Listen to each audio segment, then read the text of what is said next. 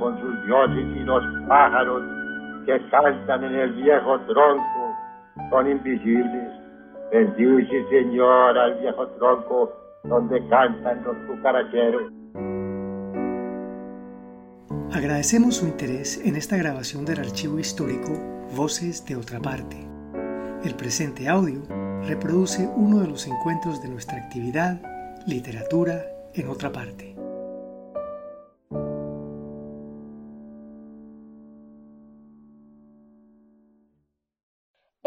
Es un proyecto ganador de la convocatoria Unidos por la Vida 2020 del Instituto de Cultura y Patrimonio de Antioquia y la Gobernación de Antioquia. Lectura y conversación con el poeta, narrador y crítico literario Armando Romero. Introducción al autor y su obra por María Clemencia Sánchez. Casa Museo Otra Parte, martes 8 de mayo de 2018. Bueno, buenas noches. Eh, para mí es una noche muy especial porque estoy presentando a mi maestro Armando Romero en un lugar que para mí también es muy especial, que es eh, otra parte, un lugar donde siempre me siento en casa, por mi amiga Lucía, por Samuel, por toda la gente que rodea este espacio eh, pequeño y donde nos sentimos eh, mucho más cercanos. Bueno, yo pues no preparé técnicamente una presentación de Armando escrito académicamente eh, en los seis años que fui su estudiante en los Estados Unidos, pero básicamente mi invitación es a que escuchen una de las voces eh, que injustamente eh, ha sido muy olvidada en la, en la, en la literatura colombiana la obra de Armando es muy prolífica, es narrador, es poeta, es crítico y nos ha llenado además, eh, digamos, ese espacio que, muchos a veces desprecian y es la academia, el valor de vincular la escritura, el acto creador con la academia. Creo que Armando tiene esa virtud de hacer ese balance de la academia y su acto creador. Yo creo que pocas personas, y tal vez eso también lo, lo distingue del resto de los, de los que pertenecieron al nadaísmo, ¿no? Siempre que hablo de Armando, hago esa, esa, esa, esa, acotación que, que fue, digamos, tal vez el único Armando que, que accedió, digamos, con ese rigor a la academia, sin perder esa simpleza eh, con que nos hablaste, por ejemplo, hoy en la universidad, ese encanto que decían los muchachos, cómo los atrapaste con la palabra simple, pero a la vez también ese rigor para entender la literatura colombiana, latinoamericana, esa mirada tan, tan fuerte, tan, tan puntual sobre la poesía. Yo le decía en estos días, en estos dos escasos días que, que Armando y su esposa Constance han estado aquí en Medellín, que nadie me había enseñado poesía hasta que Armando me enseñó a, a esculcar un poeta, encontrarle su tradición, jalar el hilo y encontrar esas voces que hay detrás de cada poeta. Para mí ha sido de los cursos más memorables y creo que si tengo algún conocimiento mínimo sobre la poesía, se lo debo a mi maestro Armando Romero. Entonces, eh, yo no quiero pues alargarme más, yo quiero que lo escuchemos y Armando va a leer algo de su poesía y tal vez Armando nos va a leer un par de cuentos cortos de así en la lengua como en la pluma, que es su último libro de cuentos. Su obra es muy difícil de encontrar aquí en Colombia. Tienen que ser eh, de esos buscadores, ratones de biblioteca, porque su obra no tiene mucha difusión. Hay un animal rondando.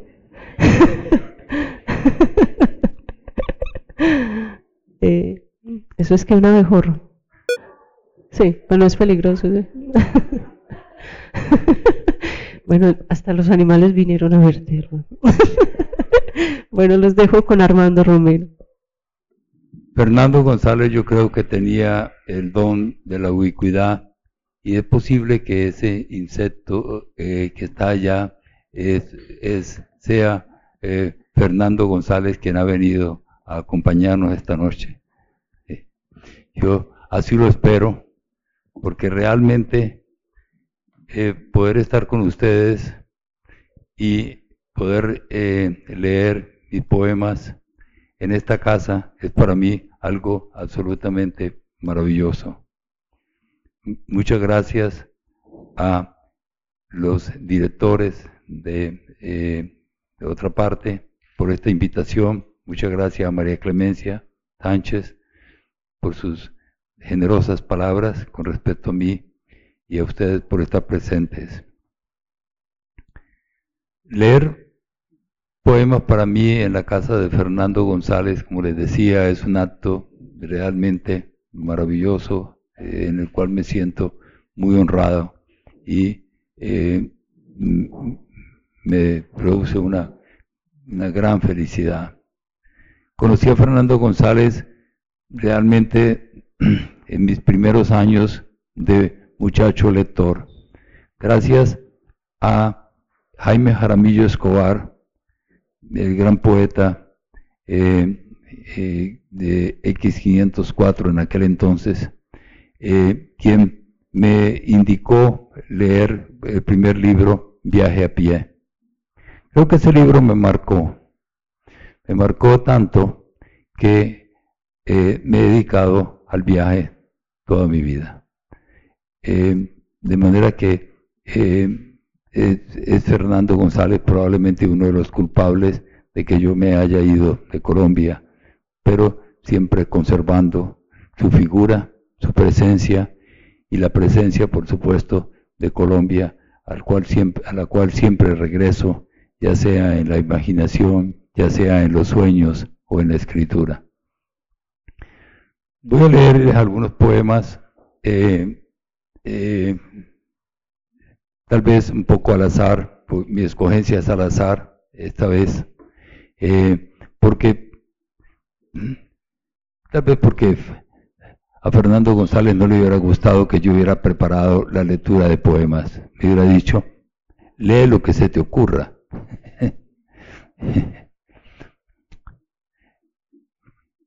Voy a empezar por leer eh, un poema de viajes este es un poema que escribí una noche en Chicago y es una en una forma de carta.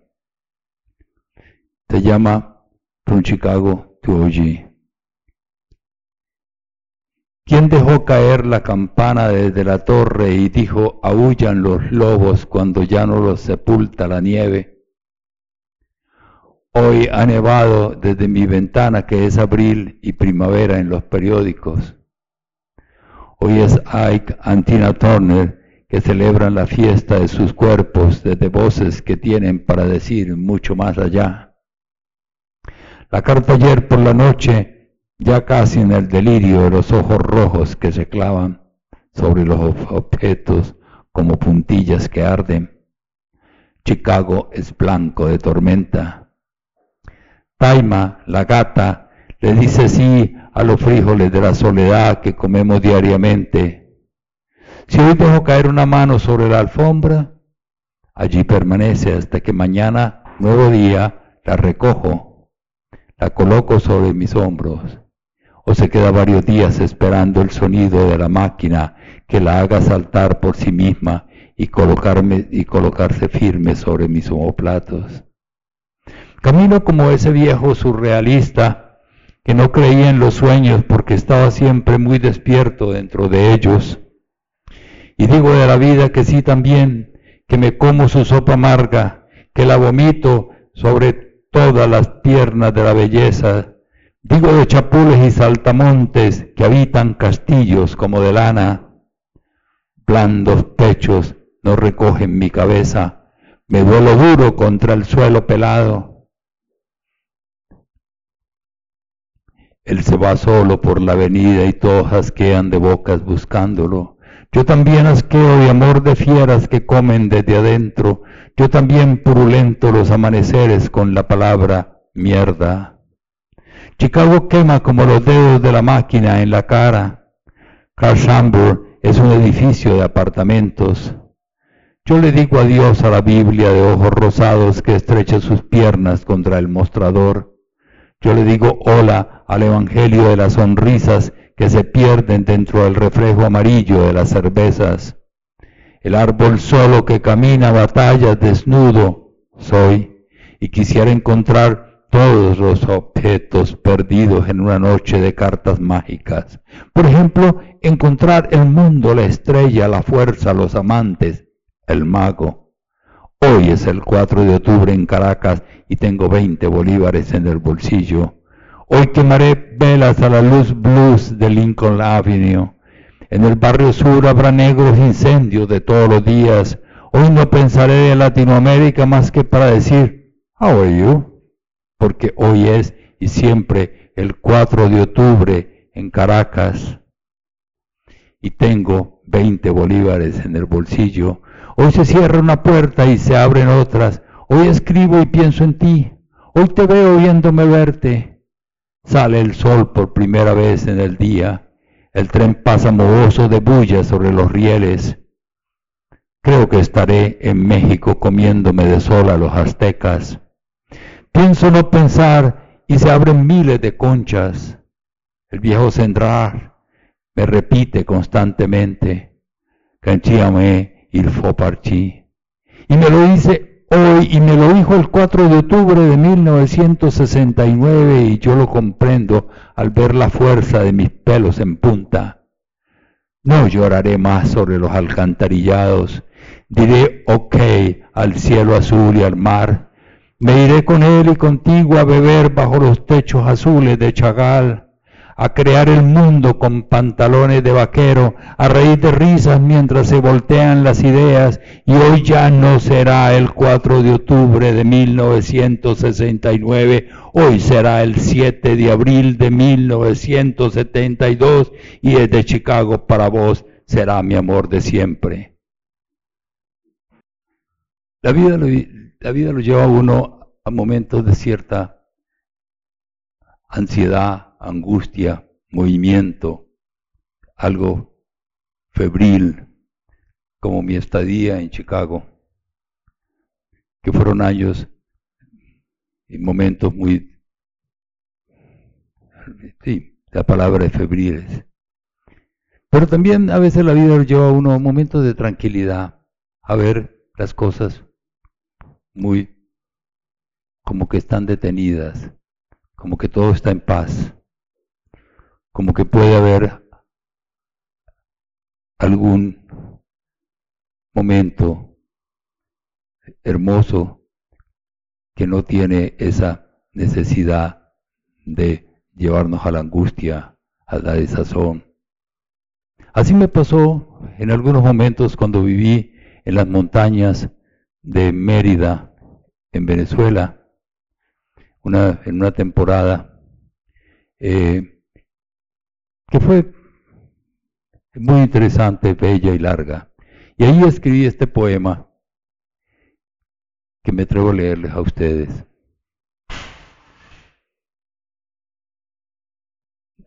No es el cucarrón ese, ¿no? No, no. Brisa. El solo movimiento de una hoja en el limonero puso en actividad toda la casa. A ras de suelo un leve humo disipó sus sombras y dejó al descubierto el dulce ladrillo de los antepasados. El antiguo fantasmero de caoba fue puras risas entrecortadas y pasos blandos como guantes. Las vigas en el techo y el soporte de las arañas temblaron como una trapecista en celo de tendones. Apagada estaba ya la vela en el altar contra el rincón y no se movía. Al borde del centro de una pantalla de adobe había ahora puertas y ventanas en vaivenes de secos golpes y monótonos. Paso tuvo el sol que quedaba restando y sumando por los postigos y los portillos. En la fragilidad de sus lazos y la corredera del hilambre, la hamaca dijo sí o dijo no. Corrió veloz la mariposa única hasta el escaño desuesado y sólido que esperaba en el corredor. Y desde allí la ahumada cocina hizo leve muestreo de rescoldos y cenizas. viejas ollas en depósito de sentencias y perfumes, desierto de áridos granos y legumbres florecidas, leña ya en el musgo y el renacimiento de las parásitas, tardo hueco del fogón y su encanto, platos y tazas despostillados por un constante repique de los usos, pocillos en la pared como una interrogación colgando, por el patio donde se desvanecía el acento trinitario y el punto aparte de las gallinas. Caminó como un murmullo que no era sino roce y flotación de pieles desnudas por la hierba. El cielo se sostenía en un meridiano preciso que era una nube gris y manchas blancas más azul.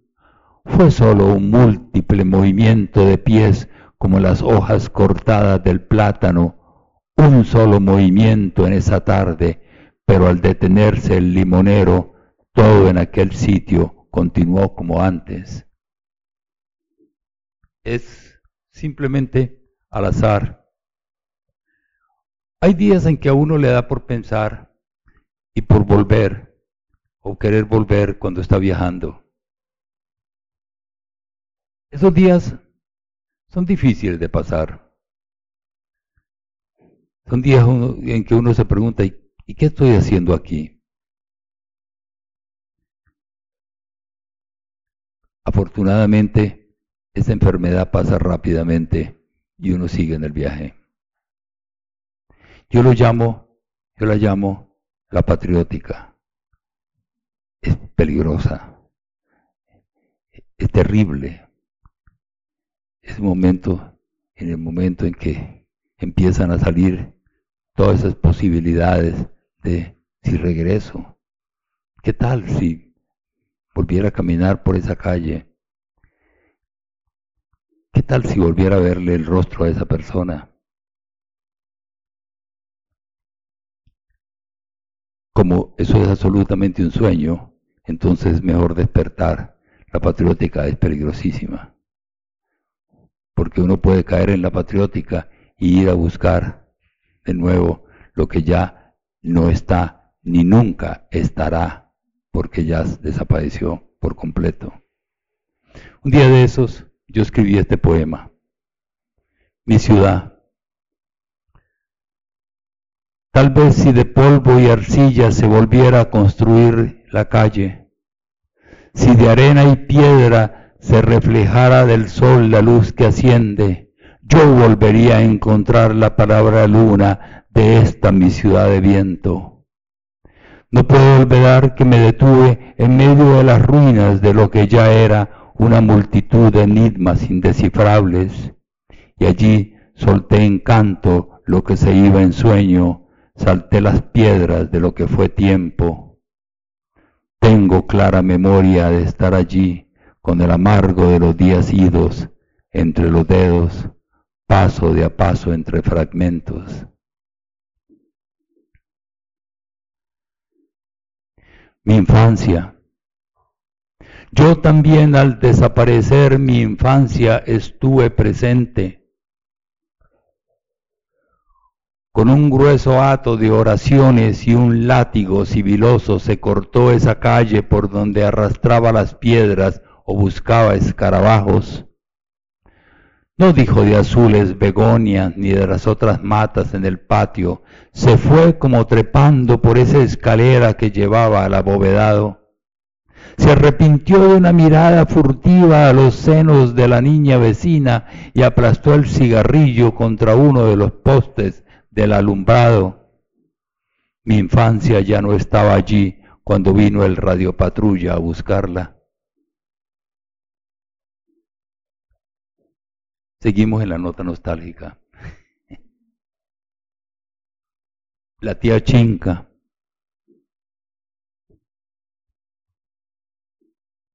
Nunca hablé de mi tía Chinca por miedo a su silencio.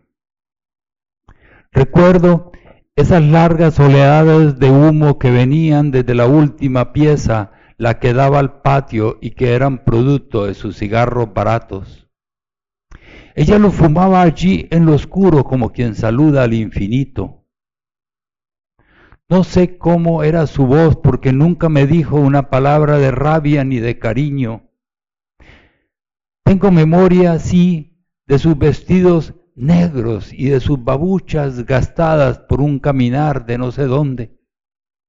Nadie me dijo qué hacía mi tía Chinca los domingos o si tuvo amores secretos, pasiones violentas, encuentros fortuitos.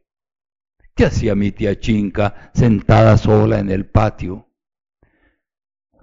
Cuando pasaba mediodía por la sala donde toda la familia se reunía a oír las canciones de Pedro Infante, mi tía Chinca dejaba una estela de cenizas y escombros como si lentamente se estuviera deshaciendo. Pero nadie lo notaba. ¿O era yo solo el que descifraba las manchas que dejaba en el espacio? Dicen que murió pequeñita como una torcaza y que con ella enterraron también su silencio. Sigue la nota nostálgica. Es, verdad, mi tía Chinca existió, es, es verdad, es verdad. Paisaje. De ese paisaje que era nuestro ya no queda nada. Con una almohadilla borraron los árboles mozos de tiza y a la dicha del cemento tiraron la poca hierba que se había trepado por las aceras. En las estrellas, estrechas calles donde rondaba la penuria, un acento de olvido se posó como un gallinazo sobre la carne podrida, y con los recodos del hambre, en los cuales una prostituta o una puñalada esperaban con la hoja abierta, hicieron una especie de argamasa para los pilares de la ciudad. Lenta y discretamente le iban dando empujoncitos a la miseria hasta que la tiraron por detrás de la estación del ferrocarril. Yo tuve una larga y hermosa amistad con Álvaro Mutis, un poeta que yo admiré y del cual aprendí mucho. Tengo la satisfacción de haber sido uno de los primeros que llegó al movimiento nadaísta con la obra de Álvaro Mutis a mostrársela a mis amigos poetas.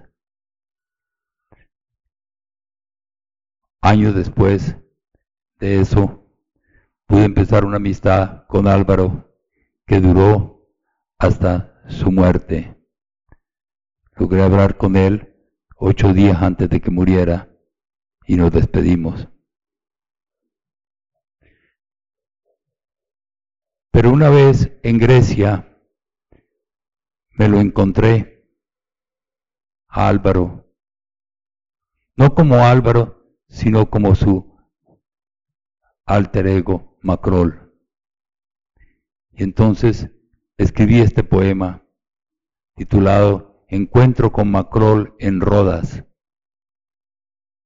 y lo dediqué a Álvaro, sabiendo que este poema le pertenecía, que era un poema que yo escribía por él. Nunca estuvo aquí. Así dicen casi todas las crónicas. Empecinado pregunté por él a los caballeros de la Orden de San Juan en la Posada de España, primera en la Odos y Potón. Buena razón me dieron, aunque todavía se preguntaban en sus diversas lenguas los porqués de su nombre. Fui pues hasta el hospital y abrí una puerta que daba al largo corredor de enfermos del segundo piso. Allí los cuerpos giraban alrededor del patio a la manera de un caravansari. No lo reconocí entre los soldados y caballeros que se retorcían o languidecían por las heridas de la guerra o las pestes. Al fondo en un bello patio protegido por, por almendros y reservado, según me habían dicho, para los peregrinos alucinados por el sol, lo vi sentado en un escaño de madera. reía salvaje y atronadoramente, mirando con furia en dirección a los infieles. Pronto sintió mi presencia y volteó para mirarme. En sus ojos había un mar extraño y distante. Se incorporó y dijo, no era aquí, y desapareció devorado por los elementos. Años más tarde, en otro viaje, visité los monasterios del Monte Athos en Grecia. Estos monasterios son una serie de ciudadelas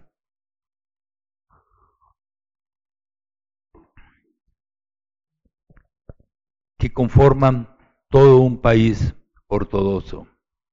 Son 20 monasterios y cada uno tiene un, un grupo grande de monjes en este sitio eh, que es, está al norte, al norte de la península calcídica en, Grecia, hacia la frontera con Turquía, no se permite la entrada de mujeres. Sorry, siento. Me dijeron, no puede traer a su esposa. Por supuesto, mi esposa no estuvo muy contenta cuando yo viajé al Monte Athos. Pero no había otra oportunidad, yo no iba a cambiar la iglesia ortodoxa, además la iglesia ortodoxa le pertenece a ella, yo soy católico, apostólico y romano. Entonces, bien. Ah, entonces, producto de ese, viaje, escribí un libro que se llama Agionoros, el Monte Santo. Leo unos poemas de ese libro, empezando por exactamente por ese problema de las mujeres que no se admiten. Y el título es Nada de mujer, hembra o animal femenino. De aquí en adelante ya no habrá más mujeres. Se levanta el puente sobre la cubierta y ellas allá a la distancia saludando. No habrá de ellas más presencia, tal vez una llamada por teléfono, una postal para enviar desde Daphne. No estarán sus vestidos como banderas columpiándose en las alambradas, ni el roce de un perfume contra la tarde. Nadie llevará rouge en los labios, el pelo suelto contra la espalda. El monte Atos enhiesto será todo Zeus, más no Venus. Las caderas serán estrechas y el grito de un niño la ilusión de un pájaro o un cerdo pequeño. Habrá peces, sí, pero no el espejo de sus pieles.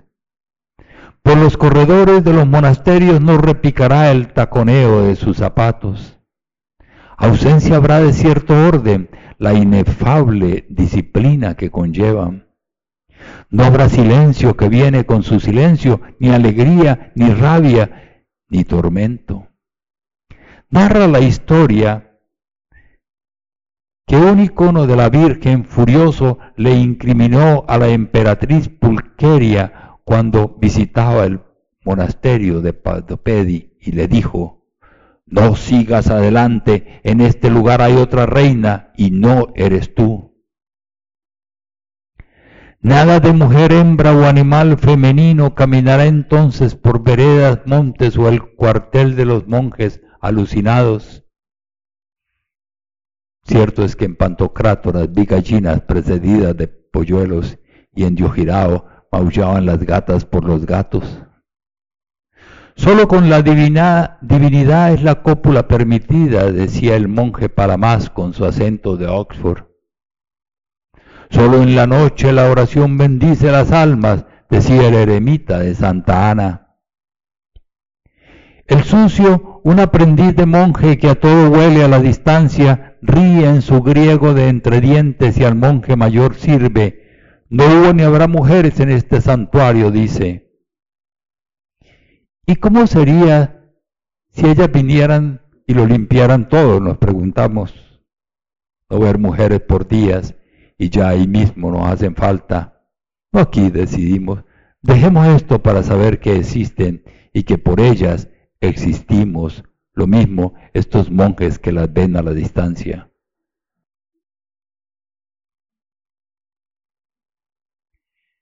En el monte Athos, monte Athos no entran mujeres porque la única mujer que reina en el monte Athos es la Virgen María.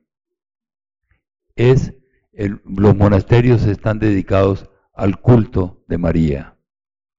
De manera que no, no, puede haber otra mujer donde está el culto de María. María es la única, la reina, la absolutamente reina. Y hay un icono eh, que es el icono más precioso de, de los monasterios del Monte Athos, está en la capital, en Caries, que se llama Action Steam. Entonces, yo escribí un poema dedicado a la Virgen que está en Action Steam. Mujer una y única que del sol refleja lo creado, mujer de un rostro entero en el icono, mujer sin dimensiones, mujer que llenas todo el espacio, mujer virgen desprendida del deseo, Mujer que no vistes la carne, pero redistes el mundo. Mujer que a distancia de Lázaro, el viejo resucitado, obispo en Chipre, te embarcaste a la península de Athos y allí, donde ahora está el monasterio de Iberon, pusiste pie en tierra y en tierra diste con los dioses de la antigua Hélade. Mujer que caminas y vuelas por las aguas, mujer que das luz a las tinieblas, mujer que presides en cálices e inciensos, mujer entre maderas labradas de oro y plata en el protatón de Caries, mujer derramada de luz por ángeles y arcángeles, mujer de apóstoles, santos, profetas y evangelistas, mujer que te apareciste a San Atanasio en un rincón del en un recodo del camino y allí le anunciaste que gobernarías el gran Labra para siempre, mujer de celdas, cuevas, ermitas, capillas, iglesias. Tu cinturón sagrado que está en Batopedi exterminó la plaga de Constantinopla, mujer que caminas sola entre los bosques, playas y montañas, mujer que borras todos los pecados, mujer que excluyes la mujer, de tu reino en la tierra expulsaste a la emperatriz Pulqueria y a la princesa Mara, mujer que diste inicio a la historia gloriosa del Monte Santo, frente a ti los locuaces retores de la iglesia, dice el himno, parecían torpes como pescados mujer que recluiste a San Pedro el Atonita por treinta años en una cueva oscura y olvidada, por salvar al joven emperador Arcadio de las aguas furiosas del Egeo, conseguiste que como acción de gracias él mismo allí fundara Batopedi, el monasterio del niño y la zarza ardiente. Mujer de velas a la eternidad encendidas, mujer que vuelas por los mares, mujer que pusiste a San Juan Damasceno tu tercera mano luego que el califa le cortara la suya, mujer que trabas las lenguas y despiertas las palabras, mujer de la imagen que se repite al infinito en los talleres de pintores de iconos de Santa Ana, mujer que llenas el vacío, mujer que lo abres, digno es magnificarte a ti, mujer que trajiste a Dios en tu vientre.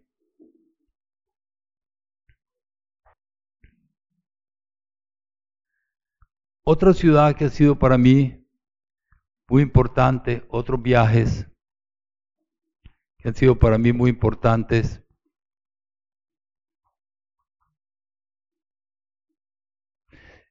Eh, es Venecia.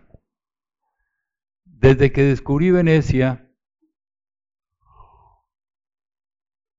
una tarde del año 2000, en que arribé a Venecia junto con el poeta J. Mario y su esposa Claudia, y bajamos del tren y vimos Venecia allí y nos dimos cuenta que habíamos perdido todo el dinero que habíamos ganado, gastado en el cine para ver Venecia.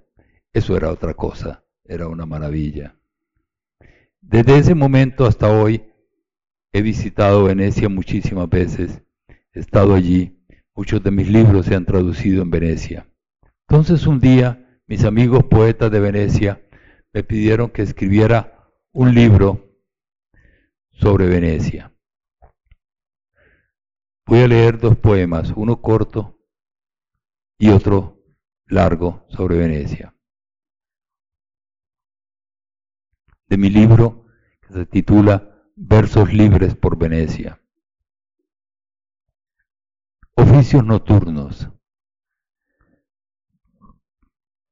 Debo confesar que sé lo que hacen mis amigos de Venecia por las noches. Con sigilo y cautela sacan los caballos de la Catedral de San Marcos y en ellos vuelan por los puentes. Los hacen corcovear por la Estrada Nova, se pasean con ellos por el Gran Canal y terminan sudorosos, espuma en sus belfos, al lado del árbol que plantó Marina en Campo Margarita. Allí los encuentran en la mañana los guardias, quienes con sigilo y cautela los retornan a la vieja quietud que desde Constantinopla acostumbran. En Venecia están en la, en la isla de San Miguel, están enterrados dos de los grandes poetas del siglo XX. Uno premiado por la Academia con el Premio Nobel, Joseph Brodsky, y el otro aborrecido por la Academia como era Ezra Pound. Yo fui a visitarlos, están allí el uno frente al otro. Y entonces se me ocurrió invitarlos a dialogar en un poema o a dialogar conmigo en un poema. Y me acordé de un poema que a mí me había impactado muchísimo en mis años primeros de juventud nadaísta de Luis Cernuda, el poeta español, en el cual habla, habla del encuentro de Paul Verlaine y de Arthur Rimbaud, que se llama Birds at Night, pájaros en la noche. Entonces yo quise escribir un poema que siguiera un poco la, la música y el estilo de el poema de Luis Cernuda. Por supuesto que tenía que tildarlo en inglés y descubrí que podía tirarlo con el título de un poeta inglés del siglo XIX, Meeting at Night. Entonces, así se llama este poema, que es un poco largo, espero que su paciencia esté bien, pero nos va a hablar de estos dos grandes poetas que están allí, el uno frente al otro. Meeting at Night tiene un epígrafe de Luis Cernuda, por supuesto, que dice así, ¿oyen los muertos lo que los vivos dicen luego de ellos? Luis Cernuda. No es fácil encontrar en el cementerio de la isla de San Michele a estos dos habitantes de la noche y el día. A pesar de que casi se tocan con los pies o las manos, sus tumbas guardan precavido silencio. Poco tienen para decirse estos combatientes derrotados en la Guerra Fría. Victorioso en el desborde de sus palabras, el uno. Victorioso en el verbo contenido, el otro. Felices de verse a cuerpo entero en el poema, aunque derrotados al fin. En la isla de San Michele, una de las tumbas se regocija entre las flores. Manos dulces y amigas vienen a, menudo a acariciarla. En la otra solo se nota una mano solitaria que a intervalos limpia el polvo y controla la enredadera. Nunca se conocieron. Ni hubieran querido hacerlo, de seguro. Estos dos habitantes de rostro maldito por la poesía. El más viejo es Rapaun, en la ironía de su nombre, rugía de ira frente a los gusanos de la usura en su patria que era el mundo. El más joven, Joseph Brodsky, en la ironía de su nombre, aplastaba con los dedos de sus palabras la insana y maligna burocracia de su patria, que para él era sólo una parte del mundo. Ninguno odiaba lo que el otro odiaba o amaba lo que el otro amaba, excepto esta tierra que ahora visten como sepultura esta tierra de marinos y comerciantes y viajeros atropellados por la muerte en lápidas envejecidas por el sol y el descuido. No es para contemplar fantasmas que uno se acerca a estas tumbas, ni para oír sus diálogos secretos sobre la inmortalidad del alma, es quizás para ver que el sol se hace noche en los versos rimados y los metros precisos del más joven y moderno. Mientras que en el más viejo y antiguo sus versos saltan libres de las rejas de las páginas y en diversos idiomas imponen la prosodia de su osada aventura. Sin embargo, si un oído allá esta noche nos permitiera oírlos leyendo sus poemas, encontraríamos la misma cadencia, el dejo que permite el arrastre de las sílabas Bien sabemos que ambos habitaron su imagen con orgullo y soberbia, que apostaron a perder el cielo para ganar la tierra, que respondieron con fuego y dolor a las tres preguntas de Dios, porque ante el estar, el ir y el venir imponían el incendio de adentro por gritar desaforado, por no roer su ira en sus intestinos como lo hacen los hipócritas, el de la barba blanca y ojos enloquecidos va al encierro del hospital Saint Elizabeth. For the criminal insane. Por vagabundo, poeta sin oficio conocido, lacra de la sociedad, parásito, el de los ojos tristes y rostro desafiante, va a las estepas del Gulag hijos de la historia y por ellas condenados y consagrados, solo les resta el exilio de lo que a duras penas podrían llamar patria. Debe haber sido la diosa Fortuna que se pasea por la plaza de San Marcos, quien vino a anclar junto en este cementerio a estos dos seres que atormentados atormentaron con sus versos los imperios. No se conocieron ni se amarán nunca, escrito va en la eternidad, pero juntos son una verdad que ya es muy difícil ver en este mundo de mentiras que jugamos como niños perdidos. Ya no nos quedan lenguas y plumas para aquel que hablaba todas las lenguas o para este que volaba con todas las plumas. Pienso que si hay una luz que los hermana y los une, está allí por los meandros de Venecia, en la parte roñosa de una iglesia, en un oloroso portón, en la calzada de los incurables, o tal vez en una gárgola, una columna. El polvo. Extraño es pensar que ahora no viene a mí la palabra agua. Y para terminar, uno de mis últimos viajes, que definitivamente, es decir, uno de los sitios donde yo más he estado, es el mar Egeo en Grecia. y eh, he pasado largas temporadas eh, recorriendo el Egeo. Eh, mi último libro publicado se llama El color del Egeo y recoge 40 poemas escritos sobre el mar Egeo. En este libro yo hago homenaje, fuera de otras cosas, hago homenaje a cuatro poetas eh, griegos.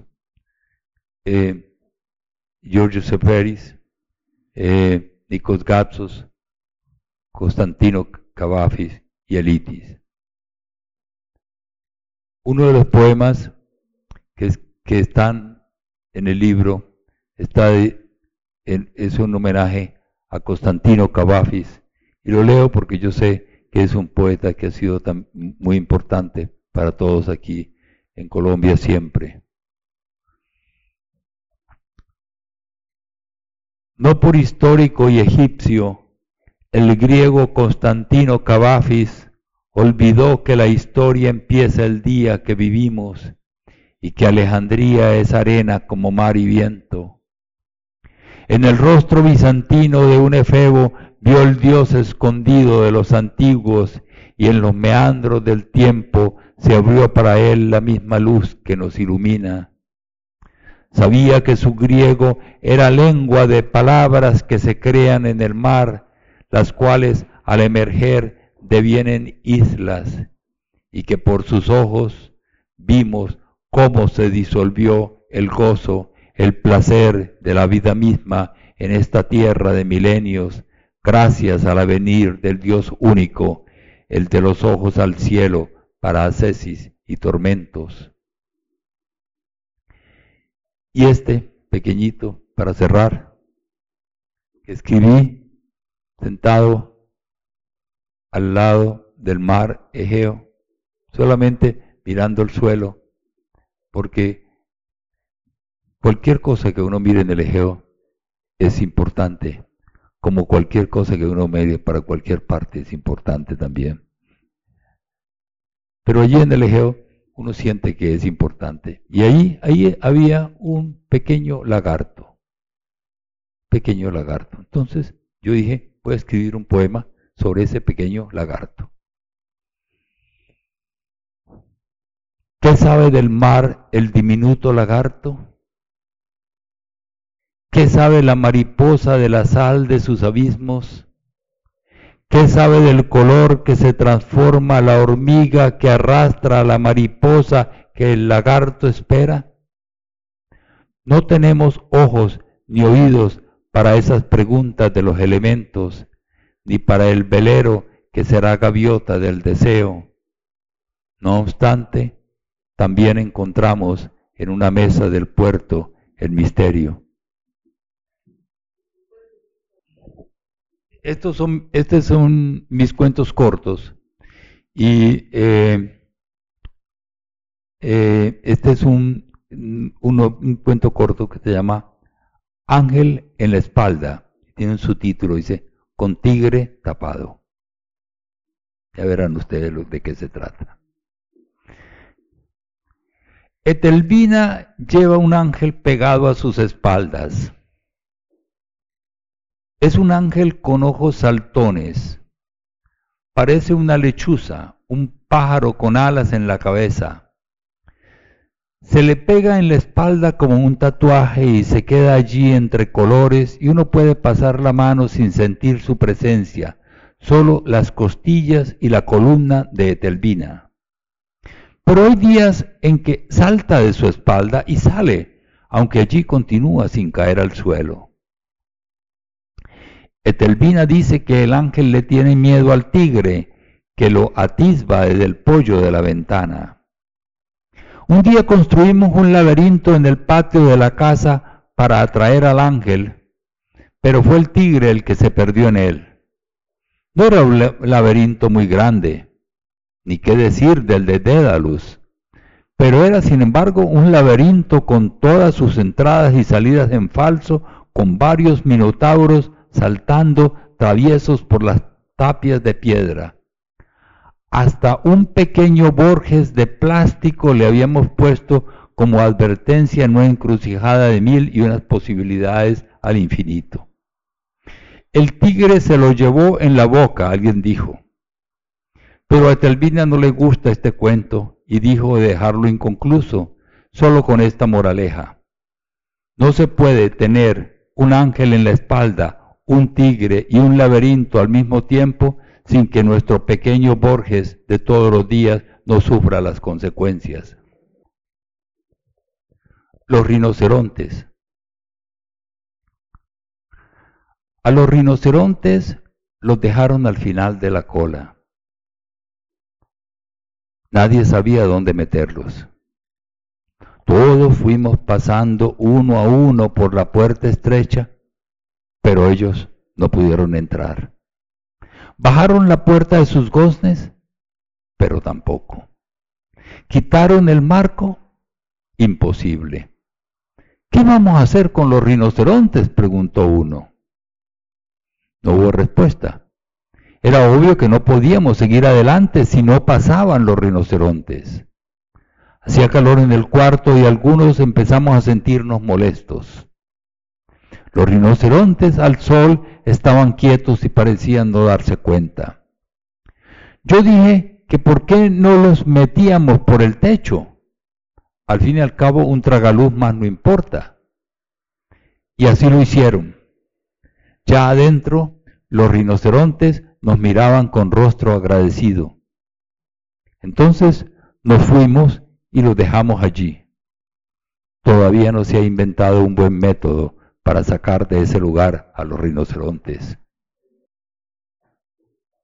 Bien, eh, voy a leer este, eh, yo creo que después de este ya, ya ustedes están dispuestos a, ir a cenar.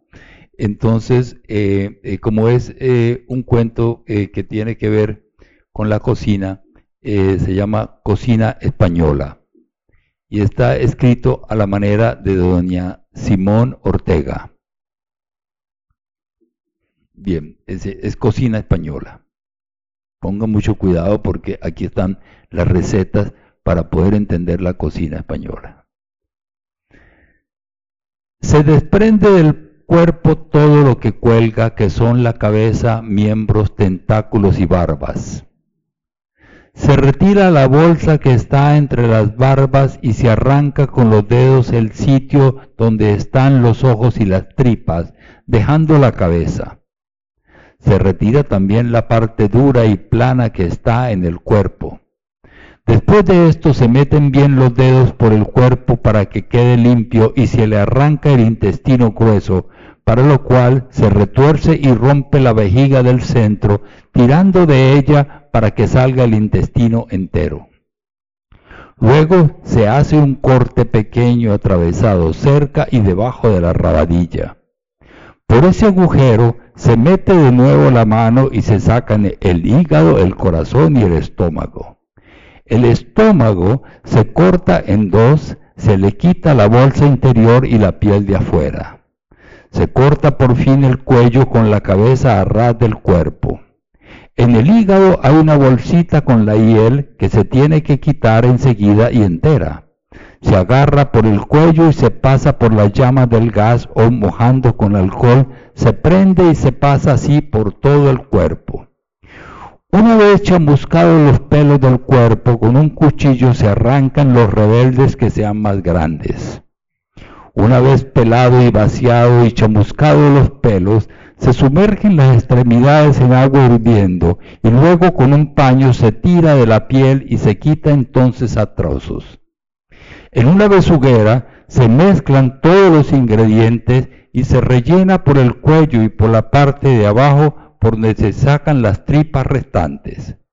Se cosen los dos agujeros del cuerpo dejando un trozo de cuerda de rabo para poder tirar de él al ir a quitarlo.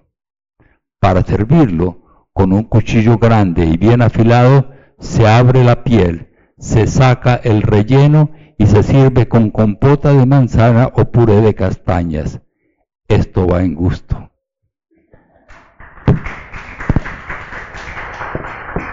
Estamos unidos por la cultura. Y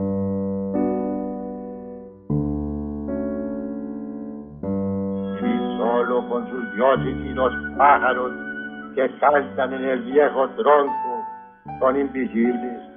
Bendice, Señor, al viejo tronco donde cantan los cucaracheros. Agradecemos su interés en esta grabación del archivo histórico Voces de otra parte. El presente audio reproduce uno de los encuentros de nuestra actividad Literatura en otra parte.